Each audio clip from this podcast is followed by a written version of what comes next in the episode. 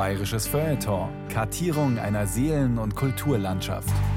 Ein Podcast von Bayern 2.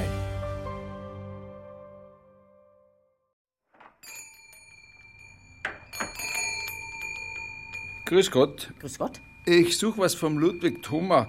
Haben Sie da was? Na ja, freilich, kommen Sie nur rein. Was haben Sie einer denn so vorgestellt? Ja, mei, ich weiß auch nicht. Eher was Lustiges. Die Lausbum-Geschichten vielleicht, das ist ein rotzfrecher Klassiker. Oder der Münchner im Himmel. Bei köstlich, einfach köstlich. Na ja. Ja. Oder was derbkomisches. Also da hätten wir die Filzerbriefe. Höchst unterhaltsam, sag ich Ihnen. Höchst unterhaltsam. Gerade was Orthographie und Grammatik angeht. Aha. Ja, oder eher was Polemisches gegen Scheinmoral, Kirche und Obrigkeit. Da gab's die Gedichte aus dem Simplicissimus. Ach so. Ja, oder lieber was Ernstes. Einen Bauernroman, den Andreas Föst zum Beispiel.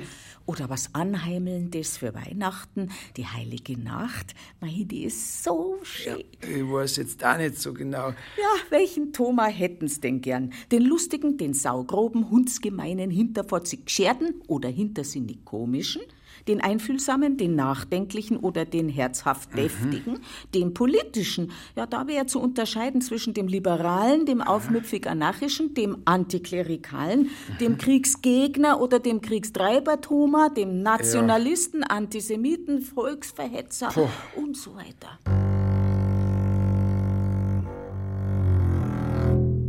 Die Wortgewalt des Ludwig Thoma. Ein Feature von Thomas Grasberger. Er macht's mir nicht leicht, dieser Ludwig Thoma. Er zerreißt mich förmlich.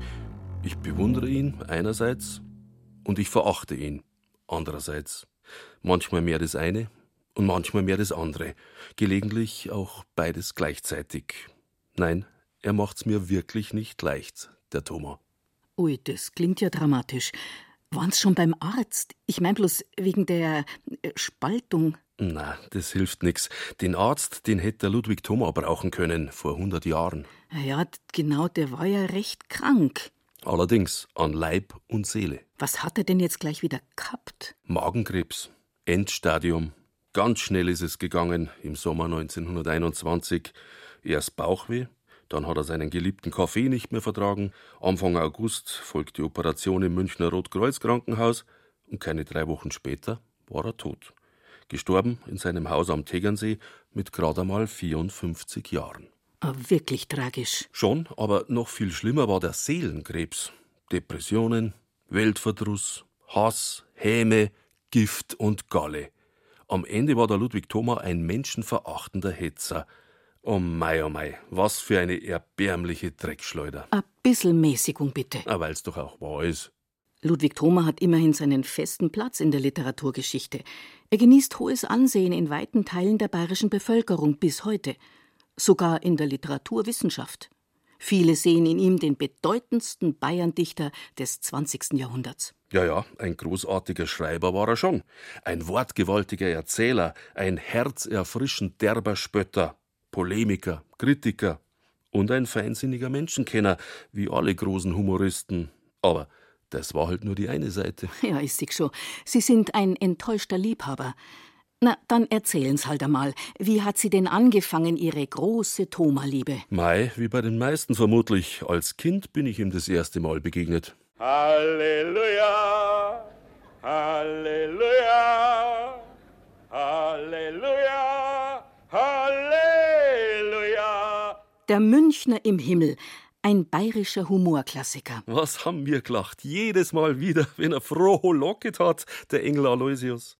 Und später dann, da war ich vielleicht zehn oder elf, habe ich die Lausbubengeschichten im bayerischen Fernsehen gesehen. Mit Michel Lang, Beppo Brehm und natürlich Hansi Kraus als kleiner Ludwig Thoma.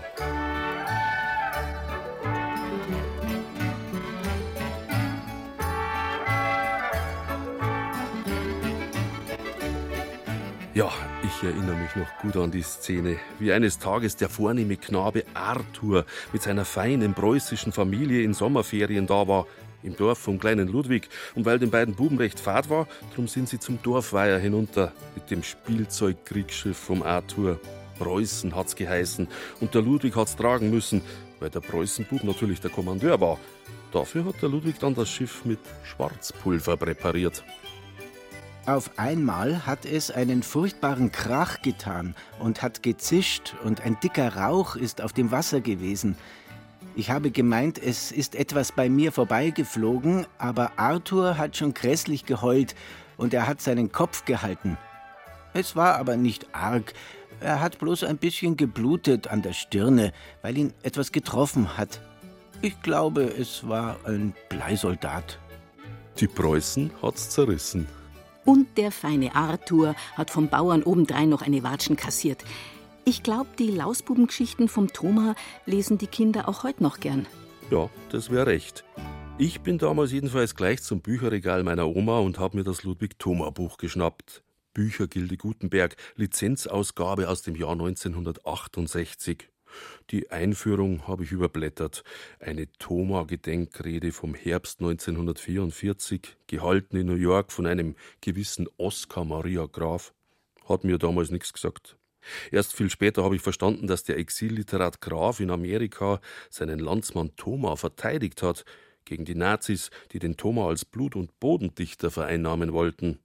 Aber als Kind habe ich damals lieber zu den Lausbubengeschichten weitergeblättert, zum Religionslehrer Falkenberg, der Kindlein genannt wurde, weil er immer recht sanft ihr Kindlein gesäuselt hat.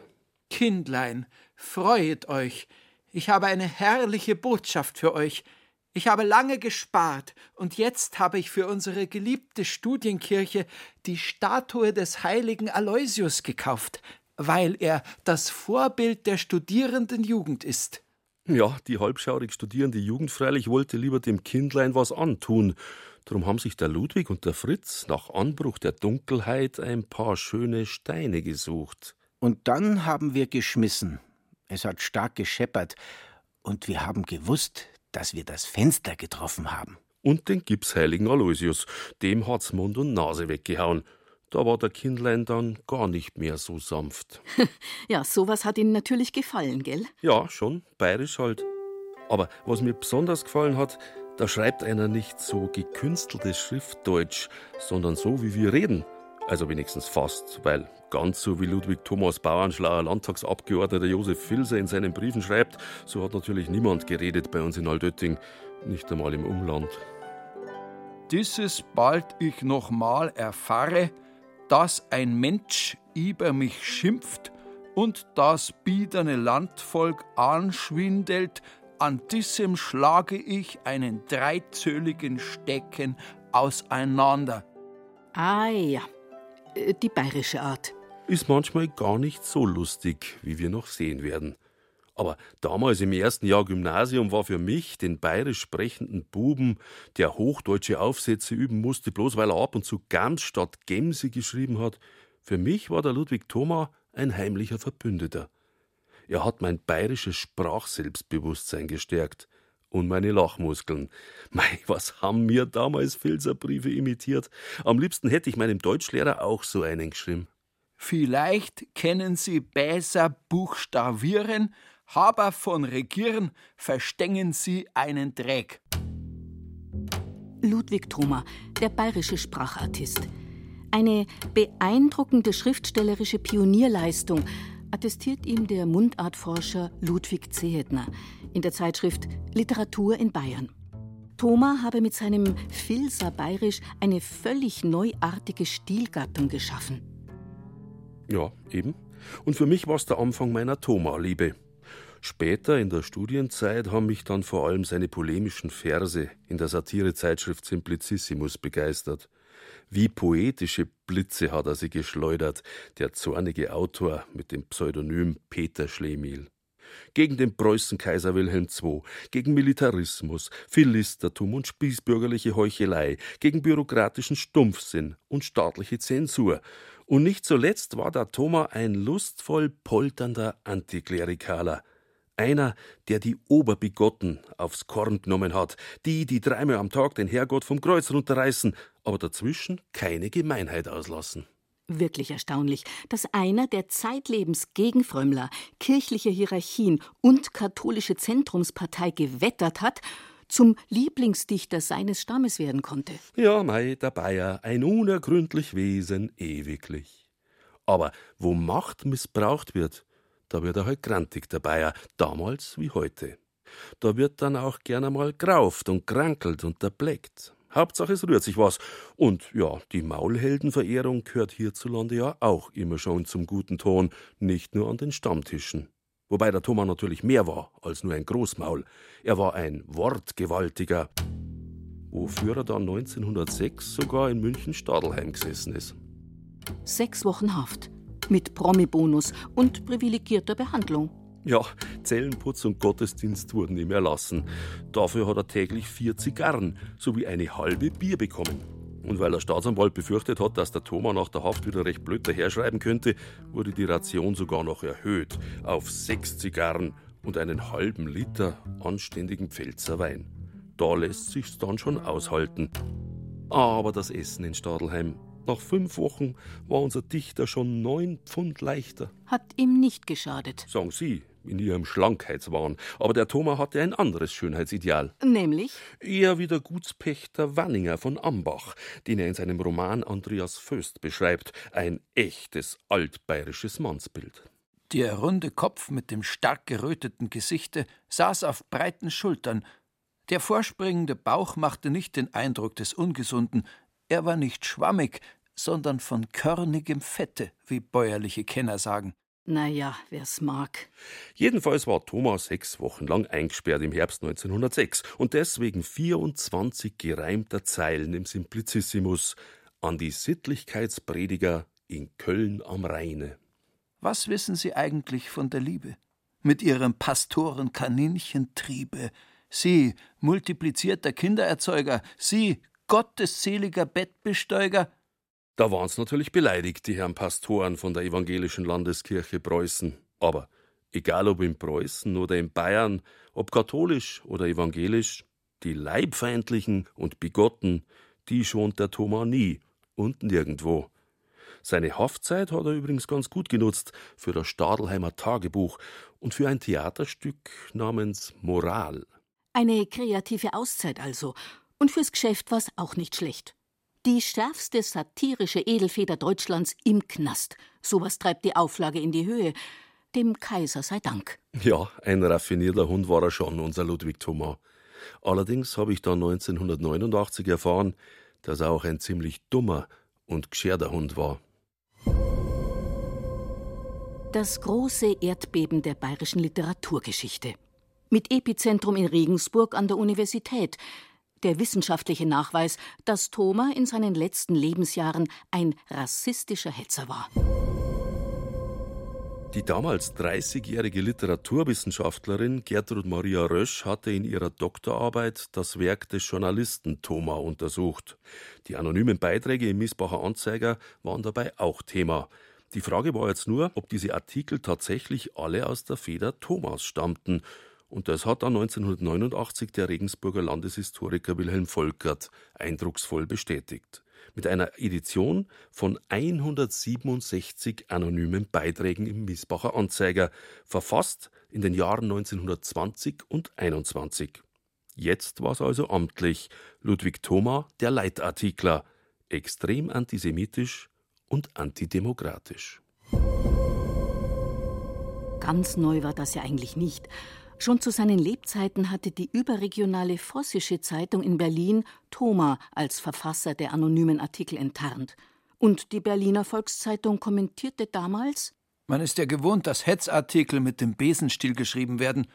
Dieser edle Publizist jedoch hat vor den Kollegen das eine voraus, dass er mit der Mistforke schreibt und daraus keinen Hehl macht. Kein Wunder, dass der Miesbacher Mistgabelpublizist bei manchen Kollegen gar nicht gut wegkommt. Leon Feuchtwanger lässt ihn 1930 im Schlüsselroman Erfolg als Dr. Mattei auftreten. Der klobige Mann mit dem Kneifer auf dem zerhackten, bösartigen Mopsgesicht. Nicht nett, aber treffend. Auch nach dem Krieg war der Hetzer Thoma immer wieder Thema. Sein Biograf Eduard Stemplinger setzte sich schon 1948 für die Veröffentlichung der Miesbacher Artikel ein und Sieglinde Kiermeier hatte sie dann 1956 in ihrer Doktorarbeit thematisiert. Auch im Bayerischen Rundfunk gab es 1984 eine Radiosendung zu den anonymen Artikeln. Man hätte es also wissen können. Aber so genau wollten es viele vielleicht auch gar nicht wissen.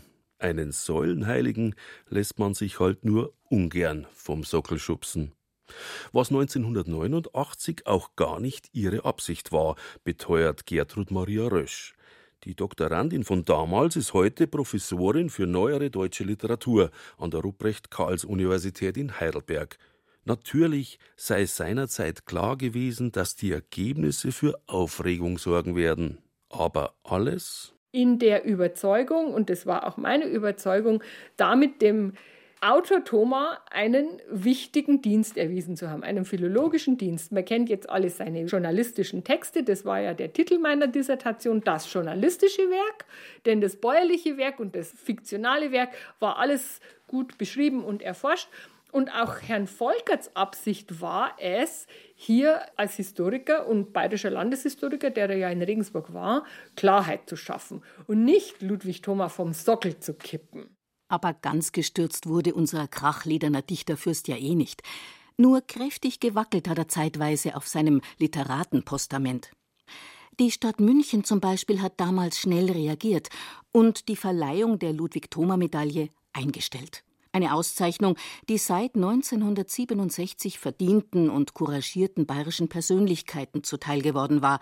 Von Golo Mann bis Franz Xaver Kreuz, von Karl Ammery bis Hans-Jochen Vogel – von Herbert Achternbusch bis Gerhard Polt. Ja, und die Biermöselblasen, der Dieter Hildebrand, der Jörg Hube, die Ruth Drechsel, die Gisela Schneeberger, die Lisa Fitz, der Herbert Rillheise, der Sigi Zimmerschied, der Bruno Jonas. Jesus Maria und Josef, die Crème de la Crème Bavaroise. Schon, aber nach 1989 wollte dann keiner mehr eine Thoma-Medaille.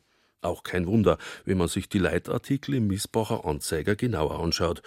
Ich habe mir damals die kommentierte Edition von Wilhelm Volkert gekauft, aber ehrlich gesagt, am Stück kann man das kaum lesen, was Ludwig Thoma da anonym herausgerotzt hat. Wollen Sie Kostprobe? Wenn's sein muss. Eine Mischung von galizischem Judennest und New Yorker Verbrecherviertel. So nennt Thoma die Hauptstadt der jungen Weimarer Republik. Berlin, der Entenpfuhl, wo dicke, herausgefressene Schieber mit ihren Topsäulen tanzen und schlemmen. Und wo Schriftstellerkollegen wie Kurt Tucholsky schreiben. Der kleine galizische Krüppel, Chaim Wrobel alias Teiteles Tucholsky alias Isaak Axelduft aus Krotoschin in Galizien. Wir wollen dem Schmutzesschreiber verraten, dass wir jeden preußischen Hund für tausendmal wertvoller halten wie jeden galizischen Staatsmann. Berlin, das war für Thomas die Hauptstadt der charakterlosen Depokratie, wo Leute wie der katholische Zentrumspolitiker und Finanzminister Matthias Erzberger regierten. Der Erzlump, die schwäbische Kröte, der behäbige Spätzlefresser. Hinaus mit dem Reichsverderber, schafft reine Luft. Und die wurde prompt geschaffen, am 26. August 1921 erschießen zwei Terroristen der rechtsextremen Organisation Konsul mit Sitz in München-Schwabing den Reichsfinanzminister Erzberger.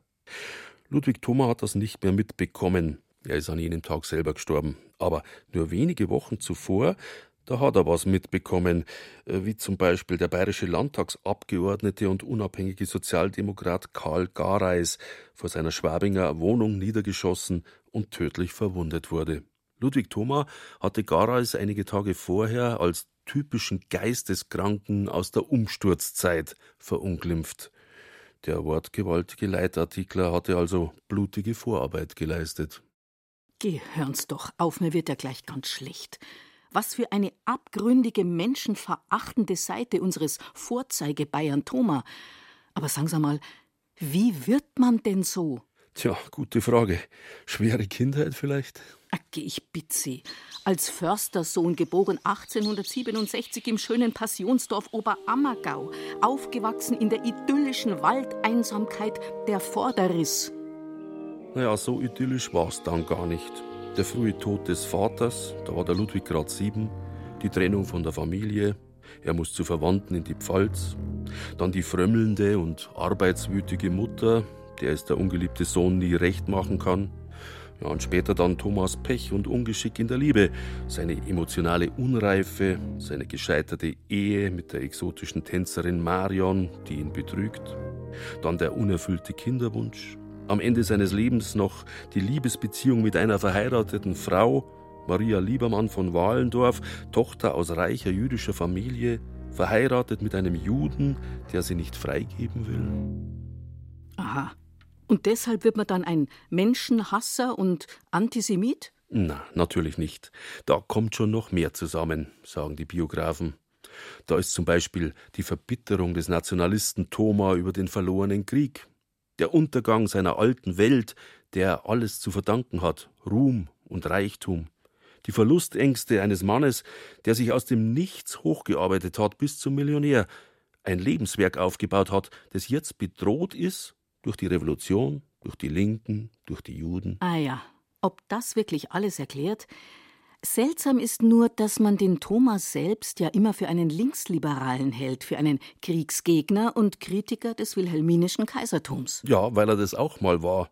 Der Mann mit den vielen Gesichtern, der sich immer wieder neu erfunden hat.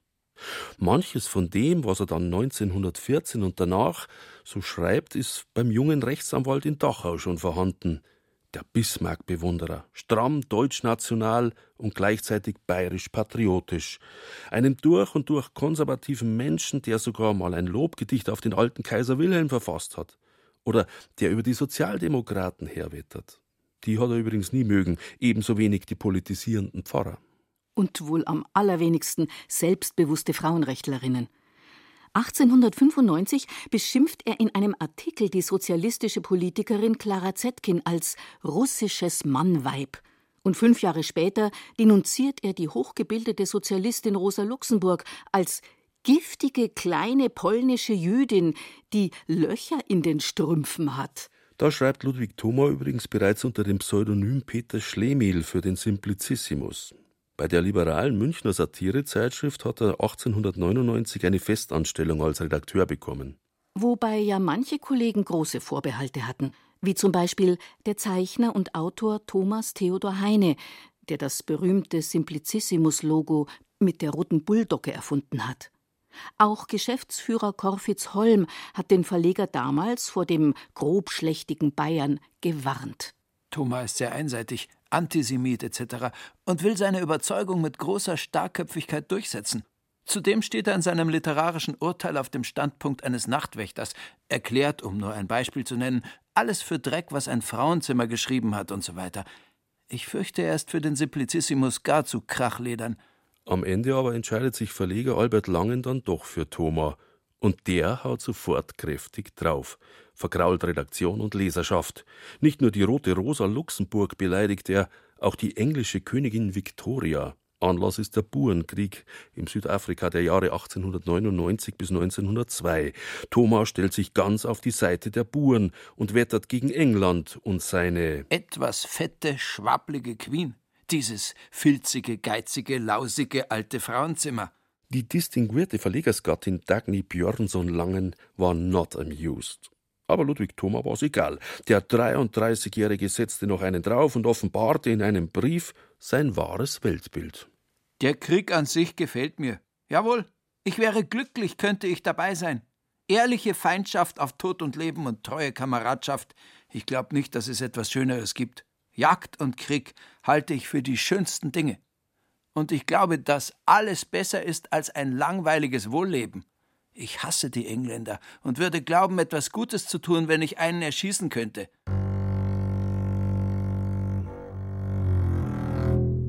Ludwig Thoma im Jahr 1900. Militaristisch, nationalistisch, rassistisch.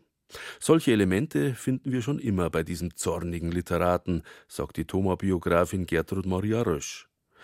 Allen Einwänden der Redaktionskollegen zum Trotz steigt Thoma beim Simplicissimus zum Chefredakteur auf manchmal intrigant und hinterfotzig, immer machtbewusst und geschäftstüchtig und vor allem stets ungemein fleißig.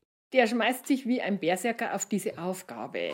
Und er nimmt nicht nur den literarischen Teil in den Blick, sondern nimmt als erstes auch den ganzen Vertrieb in den Blick und sagt, der ist zu lasch, zu langsam, zu desorganisiert. Und dann natürlich der erste Skandal, der ihm in die Hände arbeitet, ist der Burenkrieg und der zweite ist der China-Krieg. Das ist zynisch, wenn man das heute anschaut, dass diese zwei Kampagnen da ausgeschlachtet werden und damit die Meinung zu polarisieren. Und das hat er sehr planmäßig betrieben. Thoma verspottet den deutschen Kaiser, kritisiert Obrigkeit und Militär, hat Sympathien für die kleinen Leute. Manchmal geht er Hand in Hand mit den Anliegen der Sozialdemokratie, aber keinesfalls mit der Partei selbst. Denn eines ist klar, sagt die Literaturwissenschaftlerin Rösch. Links ist er in keinem Fall. Er ist nur ein Verfechter von bestimmten Freiheiten. Und dazu gehört ganz vorne die Pressefreiheit, ganz vorne die Rechte eines liberalen Bürgertums gegenüber den Anmaßungen einer obsolet gewordenen Adelsgesellschaft. Und das Offizierskorps ist dominiert von Adligen. Auch das öffentliche Leben des Wilhelminismus ist dominiert von dieser Schicht, die er für obsolet anschaut. Schlagfertig, bissig, lustig und immer böse. Thoma trifft.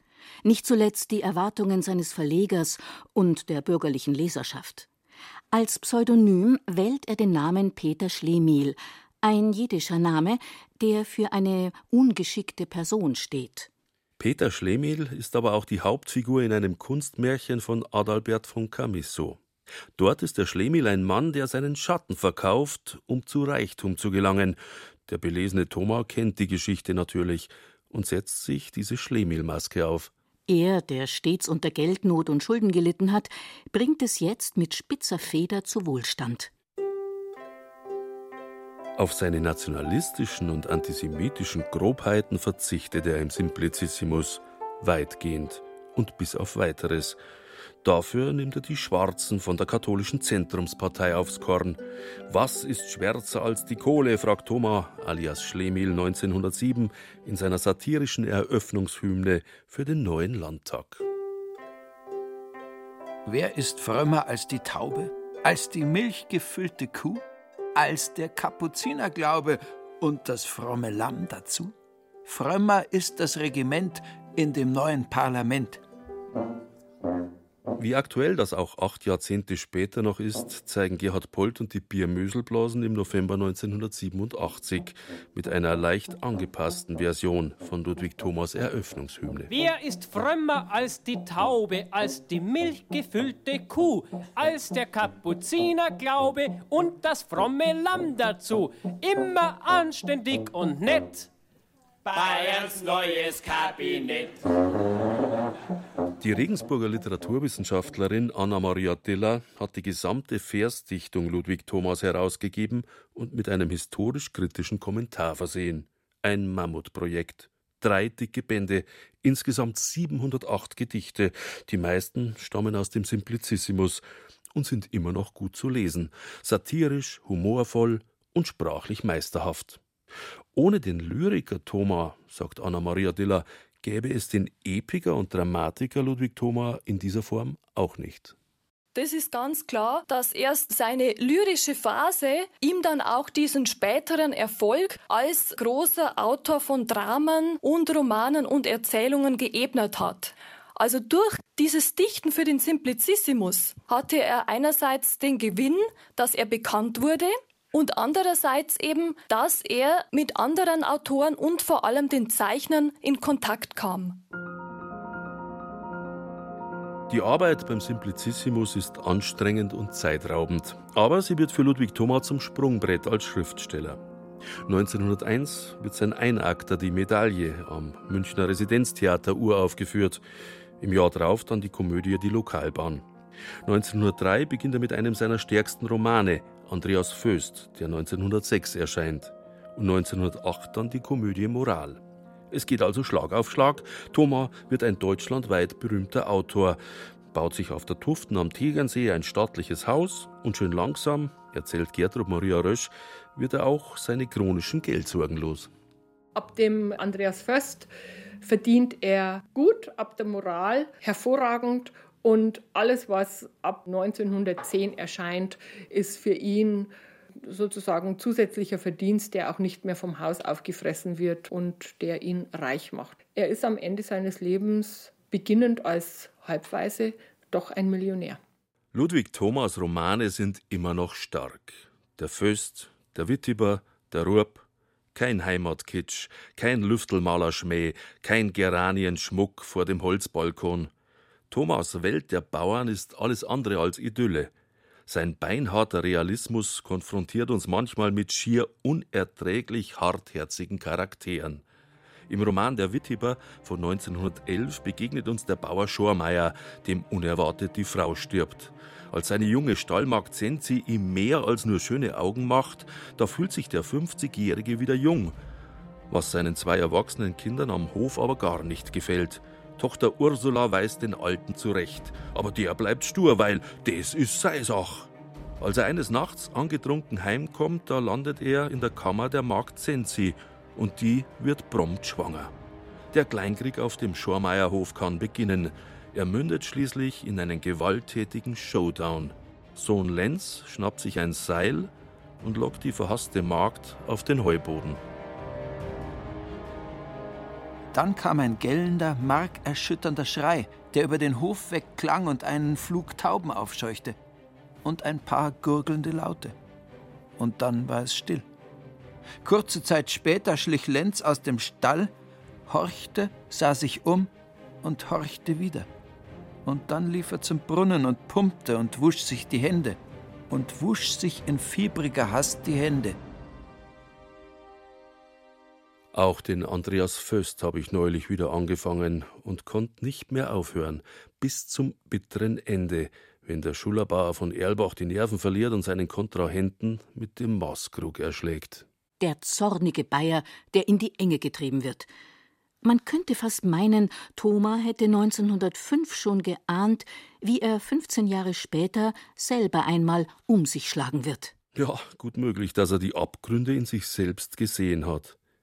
Jedenfalls lässt Thoma eine längst untergegangene bayerische Bauernwelt ganz plastisch vor unseren Augen auferstehen – ich habe mich wieder sauber aufregen müssen beim Lesen über diesen intriganten und machtversessenen Pfarrer Baustädter, der dem Schullerbauern Andreas Föst die Ehr abschneidet mit einem gefälschten Zeugnis. Nur weil der Föst einer von diesen bayerischen Bauernbündlern ist, die sich seinerzeit gegen die Obrigkeit und das katholische Zentrum auflehnen.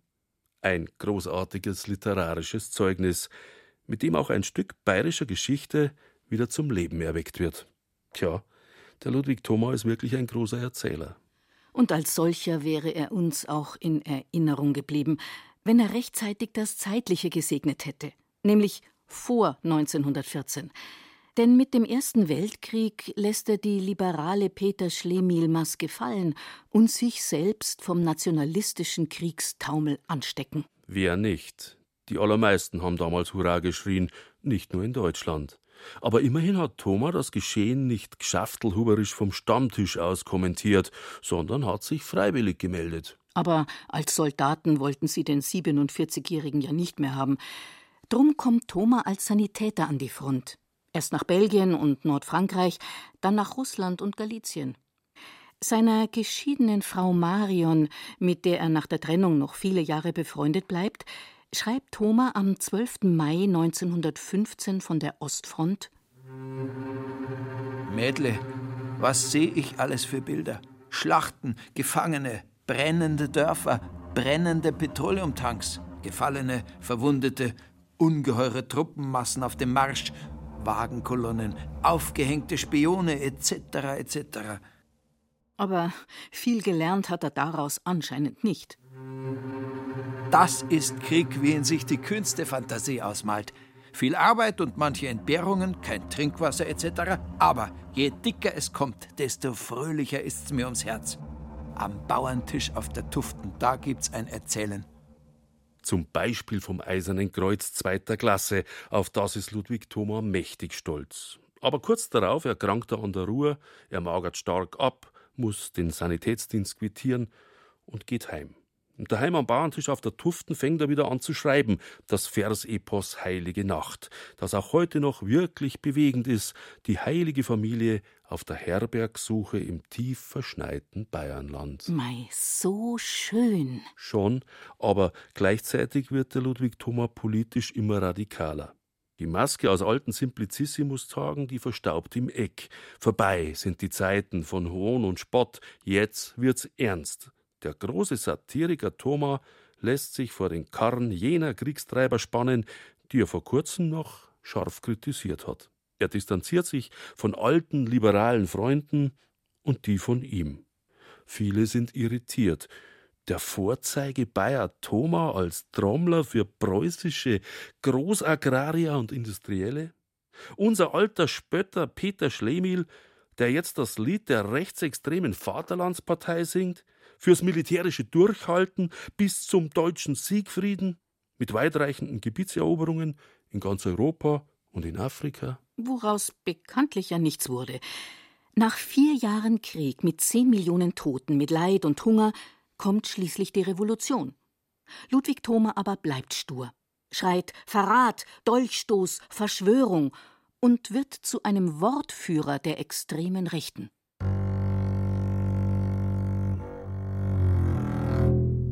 Ach ja, Bayern in den frühen 1920er Jahren. Die selbsternannte Ordnungszelle, die das Reich retten will vor dem angeblich drohenden Kommunismus, an dem natürlich wie immer und an allem der Jude schuld war. Als 1920 der Monarchist und protestantische Mittelfranke Gustav Ritter von Kahr bayerischer Ministerpräsident wird, da ist er der Hoffnungsträger aller Rechten in Bayern. Einem wie ihm vertraut der Ludwig Thoma. Und Kahr seinerseits, der setzt auf die Wortgewalt des Dichters und bittet Thoma um ein Festgedicht auf die bayerischen Einwohnerwehren. Und Thoma liefert.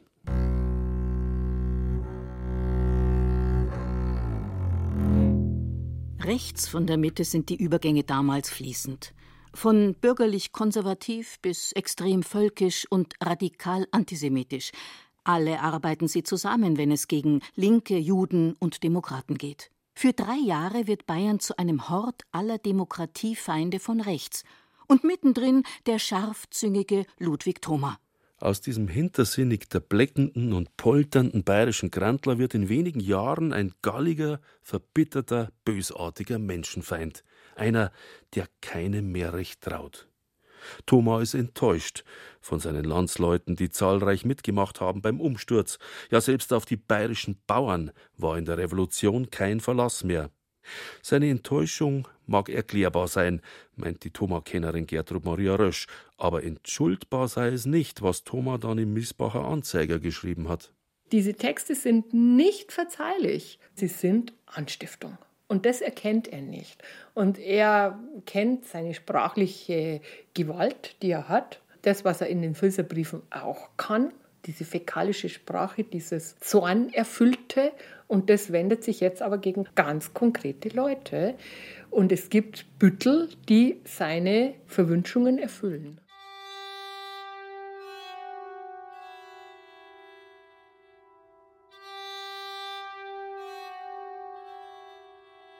Was wäre wohl aus diesem Ludwig Thoma geworden, wenn er nicht im August 1921 gestorben wäre? Hätte er sich die braune Schaftmütze der SA aufgesetzt, wie der feiste Ernst Röhm? Wäre er zu einem agitierenden Vorzeige-Heimatdichter der Nazis geworden? Ein Aufnahmeantrag der NSDAP lag schon auf Thomas Tisch, unausgefüllt. Aber wäre es auch geblieben? Vielleicht war es ja wirklich gescheiter, dass er 1921 gestorben ist. Am Ende hätte er mitgemacht. Aber vielleicht hätte ihm das braune Treiben doch noch die Augen geöffnet. Und dann der Bayer Thoma ins Exil, auch schwer vorstellbar. Übrigens, im Radio hat es vorhin geheißen, die Zahl antisemitischer Vorfälle in Deutschland ist in den vergangenen Jahren gestiegen. Aber in Deutschland sei kein Platz für Antisemiten. Das betonen alle demokratischen Politiker, und zwar zu Recht. Nur wie steht's eigentlich mit Straßen und Schulen hierzulande? Dürfen die heute noch nach Antisemiten und Rassisten benannt sein? Nach einem Richard Wagner, einem Heinrich von Treitschke, Julius Langbehn oder Ludwig Thoma? Ich habe neulich mit dem Historiker Michael Brenner über Thoma gesprochen. Brenner, Jahrgang 1964, ist in Weiden in der Oberpfalz geboren und aufgewachsen. Seine beiden Eltern sind Überlebende der Shoah. Als Kind erzählt Brenner, habe er die Geschichten Thomas auch geliebt, ohne allerdings zu wissen, wer sich hinter dem Autor der lustigen Lausbubengeschichten und Filzerbriefe wirklich verbirgt. Das hat er erst später erfahren, als Student.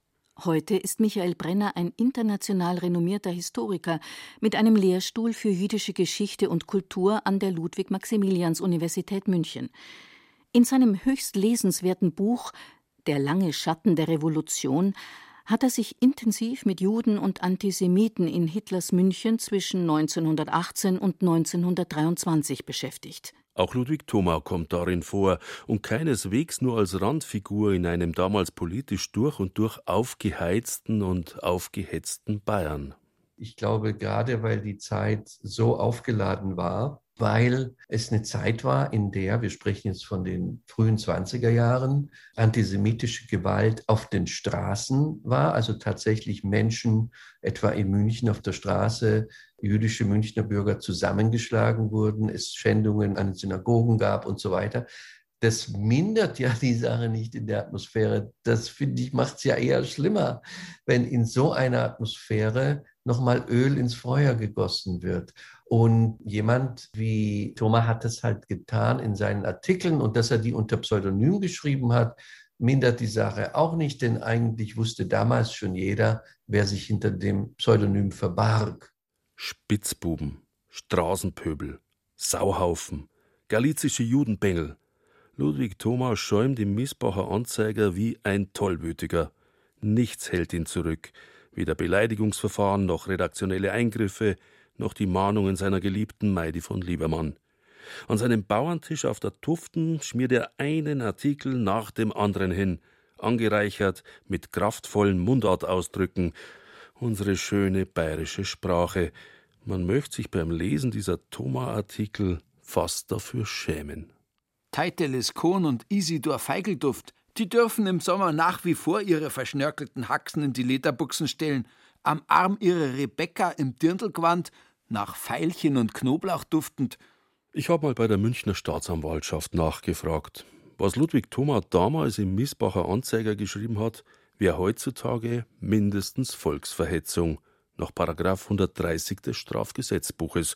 Jeder Staatsanwalt wäre gehalten, von Amts wegen dagegen vorzugehen, und der Hetzer müsste heute mit einer Haftstrafe von drei Monaten bis zu fünf Jahren rechnen. Sogar die feigsten Bluttaten hat Ludwig Thoma damals für gut geheißen. Zum Beispiel den Mord am Schriftsteller Gustav Landauer oder am ersten bayerischen Ministerpräsidenten Kurt Eisner, der am helllichten Vormittag des 21. Februar 1919 hinterrücks erschossen wurde in der Münchner Promenadestraße. Und was macht Ludwig Thoma? Er jubelt, dass wir außer dem Itzig von der Promenadenstraße noch etliche vom Stamme Levi abgeschossen haben da wird es kriminell. Und wenn er sich praktisch rühmt, was, wie er sagt, wir ihnen den Landauer durchgetan haben, oder wenn er den ganz schrecklich misshandelten, zusammengeschlagenen äh, Sexualforscher Magnus Hirschfeld, wenn er diese wirklich schlimme Misshandlung rechtfertigt, indem er von der Prügelstrafe gegen den Magnus Spinatfeld spricht. Also das ist eigentlich nicht mehr lustig. Das ist wirklich nicht mehr lustig. Was ging vor in diesem Mann? Hatte Thomas den Verstand verloren? Nein, seine Alltags- und Geldangelegenheiten hat er nach wie vor klar im Blick. Und seiner geliebten Meidi von Liebermann, die selbst aus einer jüdischen Familie stammt, beteuert er immer wieder wortreich, dass es natürlich auch gescheite, humane Juden gäbe. Aber keine zehn Minuten später sitzt Thomas schon wieder da und verfasst die übelsten Artikel für den Missbacher Anzeiger. Hass frisst Hirn und Anstand.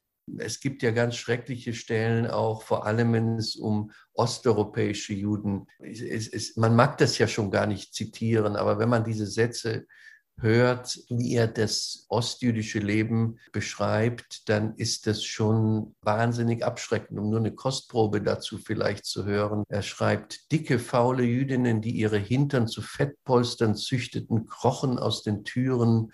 In Deutschland gab es keinen räudigen Hund, der so voller Ungeziefer war wie hier der reichste Jude oder der Rabbiner und so weiter und so weiter. Also das ist schlimmste Nazisprache, kann man überhaupt nicht anders sehen. Und dann spricht er eben von den Ost ostjüdischen Zuwanderern in Deutschland in der gleichen Sprache. Das ist menschenverachtend. Ludwig Thoma war also nicht irgendeiner, der auch mal Antisemitisches von sich gegeben hat. Er war ein Wortführer. Seine polemischen Beiträge wurden in ganz Deutschland gelesen. Dank seiner bösartigen Artikel hat ein Miesbacher Provinzblatt seine Auflage vervierfacht auf 18.000 Exemplare. Allein in München haben sie täglich 4.000 verkauft. Thoma war ein Stichwortgeber, auch für Adolf Hitler und seine radikal antisemitische Bewegung.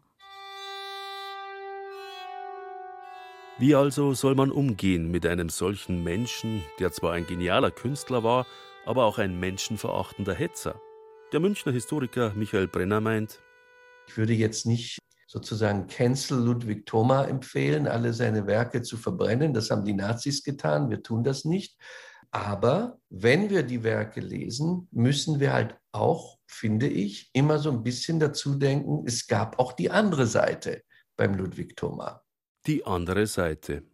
Ich bin neulich in der Bayerischen Staatsbibliothek in München auf eine Literaturgeschichte aus dem Jahr 1997 gestoßen erschienen in einem rechtsextremen Verlag, verfasst von einem 1996 verstorbenen rechtsextremen Historiker und Schriftsteller namens Gustav Sichelschmidt. In diesem Buch wird Ludwig Thoma als einer der Iren gewürdigt, als nationaler deutscher Autor des 20. Jahrhunderts der in seinen Leitartikeln erbarmungslos auf die Totengräber Deutschlands eingeschlagen habe, jene Charakterkrüppel, die sich an die Schalthebel der Macht geschmuggelt hatten. Wohlgemerkt, erschienen sind diese Zeilen 1997, nicht 1937. Verfasst von Rechtsextremisten, die diesen Ludwig Thoma heute noch für sich reklamieren. Für den Historiker Michael Brenner stellt sich da schon die Frage, kann man wirklich jemanden, der solch schlimme Sachen gesagt hat und geschrieben hat und zur Körperverletzung aufgefordert hat. Ich will jetzt äh, Mord gar nicht sagen, das würde ich jetzt nicht sagen, aber zur Körperverletzung aufgefordert hat, zur Hetze aufgefordert hat, soll nach so jemandem eine Schule oder eine Straße benannt sein. Gerade neulich bin ich wieder durch eine Ludwig-Thomas-Straße gefahren. Ich weiß jetzt gar nicht mehr genau, wo es war. In München-Pasing oder in Oberhaching oder Unterhaching, Oberammergau, Grünwald, Dachau, Landshut, Regensburg, Bayreuth, Nürnberg. Ja, es gibt viele Ludwig-Thomas-Straßen in Bayern. Und nicht zu vergessen die Schulen. Das Gymnasium in Prien, die Realschule in Berg am Leim, die Grundschule in Traunstein. Was sagt eigentlich der Antisemitismusbeauftragte der bayerischen Staatsregierung dazu? Ludwig Spähnle kennt solche Namensdiskussionen aus seiner Zeit als bayerischer Kultusminister. Bei Ludwig Thoma meint Spähnle, sollte man differenziert herangehen. Den Autor des Simplicissimus und der Bauernromane könne man nicht in einen Topf werfen mit dem Hetzer Thoma im Miesbacher Anzeiger. Und was heißt es? Sollen jetzt Straßen oder Schulen nach Ludwig Thoma benannt bleiben? Ein klares Ja, Nein würde ich nicht fällen wollen. Ich würde sagen, ähm, nach vorne gerichtet, wenn man eine Gesamtbewertung vornimmt und man vor der Frage steht, ob ich eine Straße erneut nach ihm benenne oder eine Schule oder eine andere Einrichtung, würde ich wahrscheinlich zu dem Ergebnis kommen, nein. Es gibt ja vergleichbare Fälle von belasteten Namen bei Schulen, die dann auch in meiner früheren Tätigkeit bayernweit einmal alle angeschaut worden sind. Man hat in vielen Fällen dann Benennungen zurückgezogen. Im Einzelfall eine Aberkennung vorzunehmen, ist nachvollziehbar. Aber eine reine Ja-Nein-Frage würde ich so einfach in der Differenziertheit dieser Person nicht sehen. Aha, verstehe. Eine Einzelfallprüfung also. Wie in München, wo im Juni 2021 eine städtische Expertenkommission empfohlen hat, die Ludwig-Thoma-Straße in Pasing umzubenennen. Entscheiden muss der Ältestenrat der Stadt. Aber so oder so, die Diskussionen werden wohl weitergehen.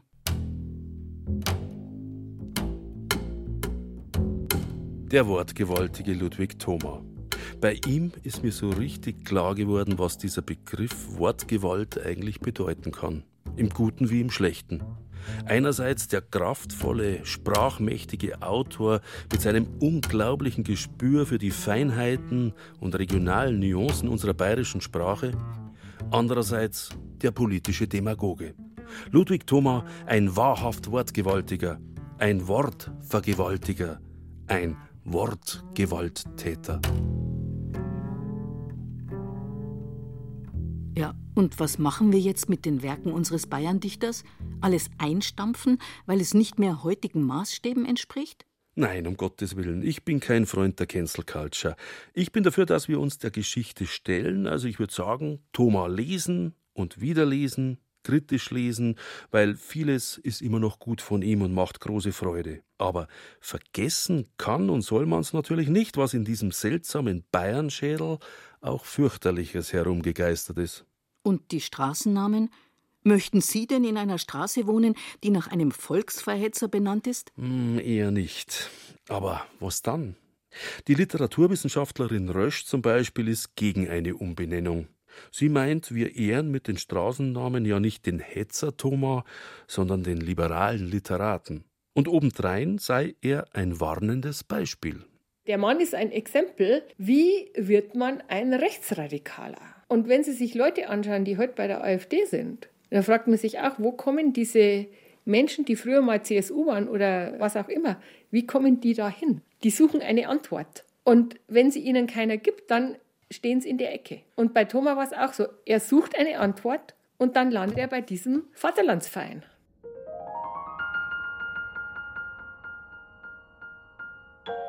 Also was machen wir denn jetzt?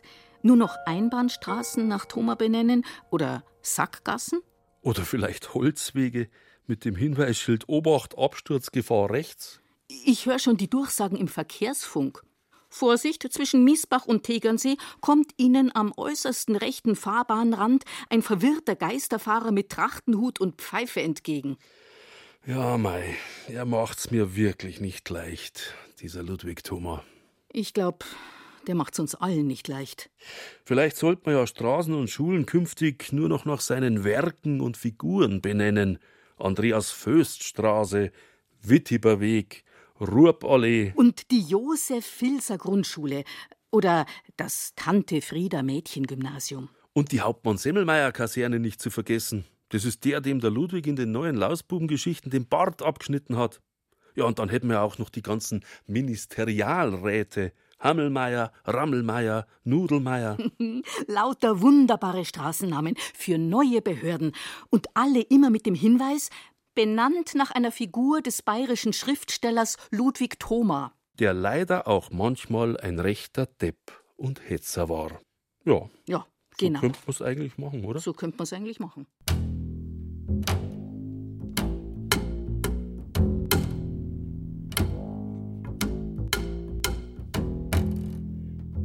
Die Wortgewalt des Ludwig Thoma. Sie hörten ein Feature von Thomas Grasberger. Es sprachen Ruth Geiersberger, Burkhard Davinus, Beate Himmelstoß, Thomas Koppelt und der Autor. Technik Susanne Harasim, Regie Thomas Grasberger, Redaktion Lydia von Freiberg. Eine Produktion des Bayerischen Rundfunks 2021.